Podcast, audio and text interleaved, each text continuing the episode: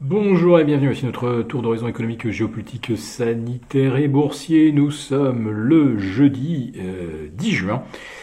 Et pour comprendre comment tourne la planète finance en cette euh, journée de réunion de la BCE, c'est sur la bourse quotidien et nulle part ailleurs. Et l'épisode du jour s'intitulera L'effet de base, à force, ça nous les brise. Mais il va falloir qu'on se montre patient parce que on va nous le resservir, le coup de l'effet de base sur l'inflation pendant encore de nombreux mois. Au moment où j'enregistre, euh, j'ai Christine Lagarde juste en face de moi qui est en train de nous faire part de ses prévisions de croissance pour 2021, 2022 et 2023, également ses anticipations euh, d'inflation.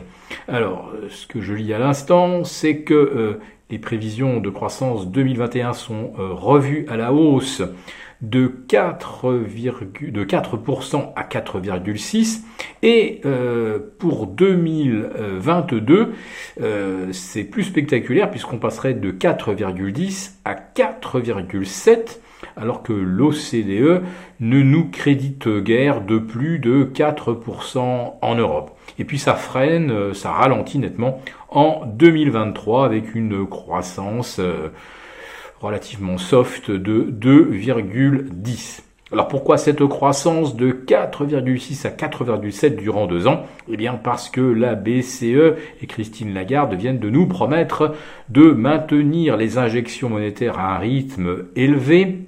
D'ailleurs, les rachats dans le cadre du PEPP Pandemic Emergency Purchase Program euh, donc vont s'accélérer au deuxième semestre.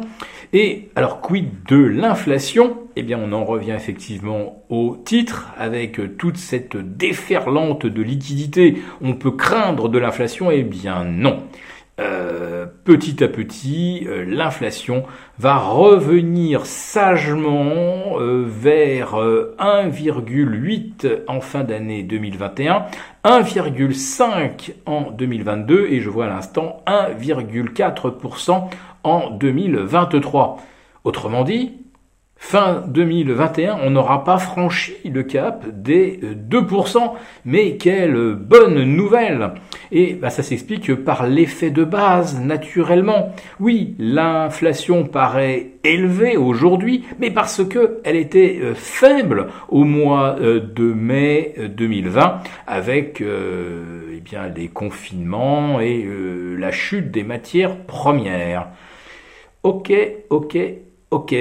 Alors, qu'est-ce que Christine Lagarde pense de l'effet de base, soi-disant, euh, sur l'automobile? Tiens, neuf et occasion. On est à plus 9,6% aux États-Unis. Est-ce qu'il y avait des soldes au mois de mai 2020 euh, qui expliqueraient ce rebond? Moi, je ne vois pas. Euh, l'alimentation, est-ce que les prix alimentaires avaient beaucoup baissé en avril et en mai 2020 Là, je vois une inflation de 3,85%. L'assurance automobile, tiens, nous avait-il fait des tarifs préférentiels au mois de mai 2020 En tout cas, là, je constate une hausse de 6%. Euh, les transports publics, tiens, est-ce qu'on nous avait fait une fleur également au printemps dernier pendant qu'on était tous confinés? Eh bien, semble-t-il, euh, je ne sais pas, mais euh, la hausse des tarifs dans les transports publics est, euh, est de plus 7%. La téléphonie mobile, est-ce qu'on téléphonait moins au printemps dernier ou davantage? Euh, Toujours est-il que les abonnements ont progressé de 3,8%. Abonnement câble et vidéo, je vois plus 4%. Là encore, je ne sache pas que les prix des abonnements à Netflix euh, et autres euh, euh, Disney Channel avaient fortement baissé pendant la période de lockdown. Donc si vous faites l'agrégation de tout ça, bien vous obtenez une inflation aux États-Unis qui progresse à un rythme de 5% par an. C'est le chiffre qu'on a eu à 14h30. Et hors élément dit volatile, on est à plus 3,8. On attendait plus 3,6 et d'un mois sur l'autre, les variables dites non volatiles, enfin l'inflation hors variable volatile, ressort à plus 0,7%. On anticipait plus 0,5%. Et hors, hors pétrole énergie, donc euh, on est euh, très au-delà euh, des anticipations. Alors je veux bien que le pétrole effectivement ait repris presque 50% depuis le mois de mai 2020, mais à part le pétrole, pour le reste, je dois dire que l'inflation me semble bien ancrée et euh, que l'effet de base n'y est pas euh, pour grand-chose. Voilà. Alors comment réagissent les marchés aux chiffres américains et aux déclarations de Christine Lagarde? Eh bien pour l'instant le CAC perd des 0,4 n'en perd plus que 0,2.